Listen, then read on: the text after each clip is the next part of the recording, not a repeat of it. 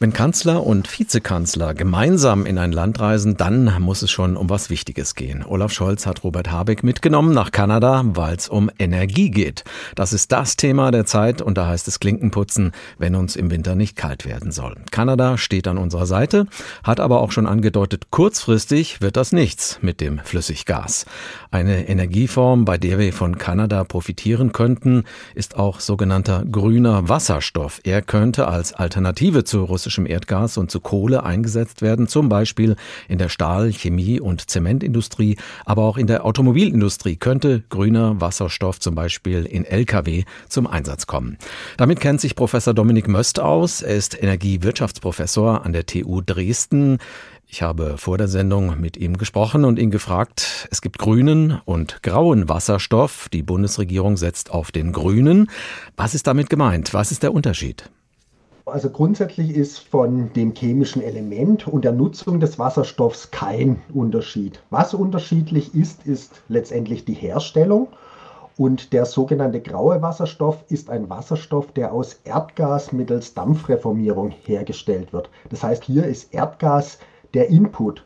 Und der heutige Wasserstoff wird zu mehr als 90 Prozent eben aus Erdgas hergestellt, weil es mit Abstand das günstigste Verfahren darstellt. Das hat sich jetzt natürlich mit den hohen Erdgaspreisen auch etwas geändert. Dennoch ist natürlich auch dieses Verfahren weiterhin sehr attraktiv.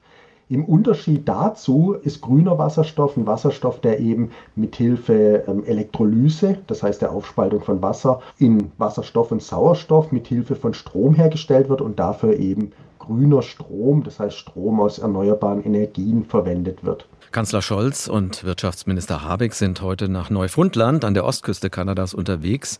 Dort soll eine Windenergieanlage zur Produktion von Wasserstoff entstehen. Kanada selbst ist bei dieser Energieform noch am Anfang. Reicht den Wind aus, um grünen Wasserstoff herzustellen?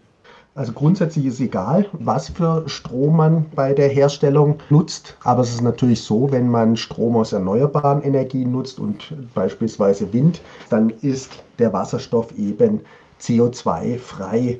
Ökonomisch ist es natürlich aber auch so, dass so eine Elektrolyseanlage umso attraktiver ist, je höher die Vollerstunden sind. Und das hängt dann natürlich letztendlich an der Verfügbarkeit der grünen Energie. Und wenn man jetzt beispielsweise eine Elektrolyseanlage nur rein mit einer Windenergieanlage kombiniert, dann sind die Vollerstunden teilweise gar nicht so hoch und dann steht man natürlich damit mit den Wasserstoffgestehungskosten eben in Konkurrenz zu anderen Erzeugungsverfahren. Das heißt, auch hier versucht man natürlich hohe Vollerstunden zu erreichen.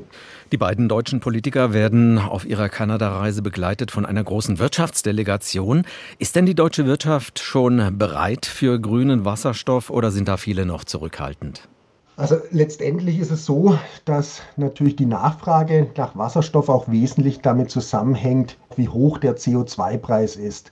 Denn je höher der CO2-Preis ist, desto attraktiver sind andere Optionen, Energie zu nutzen. Und in manchen Industrien ist dann eben der Wasserstoff als grüner Wasserstoff eben eine attraktive Option, um diese CO2-Minderung hinzubekommen. Das heißt, wesentlich hängt es an dem CO2-Preis und man ist bisher immer davon ausgegangen, dass so ein CO2-Preis zwischen 150 bis 250 Euro die Tonne dazu führen wird, dass man grünen Wasserstoff nutzen wird. Und in, wenn man sich so Energieszenarien anschaut, dann waren das immer so um das Jahr 2030 herum, wo man dann größere Mengen an Wasserstoff im System sehen wird.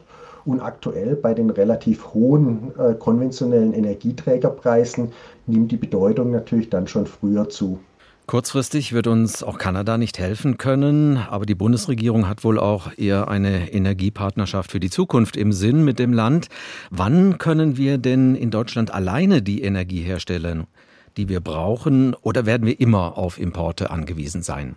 Also Deutschland importiert heute knapp 80 Prozent seines Energiebedarfs aus dem Ausland. Wesentliche heimische Energieträger sind erneuerbare Energien und die Braunkohle. Erneuerbare Energien selbst sollen in der Stromversorgung in den nächsten Jahren, also bis 2030, auf 80 Prozent anwachsen. Aber dieser Anteil bezieht sich nur auf den Energieträger Strom und wie wir sehen, erfordert dies bereits eine deutlich höhere Flächeninanspruchnahme als heute in den anderen Bereichen, insbesondere der Wärmeversorgung, aber auch Mobilität, der erfordert natürlich weiterhin einen Großteil des Energieverbrauchs und der wird weiterhin importiert werden müssen. Also es wird nicht so sein, dass Deutschland in den nächsten Jahren energieautark werden kann, einfach deshalb, weil wir heute einen großen Teil des Endenergiebedarfs importieren und eben die Flächen dann äh, zur Herstellung von dann beispielsweise Wasserstoff oder Strom dann auch begrenzt sind.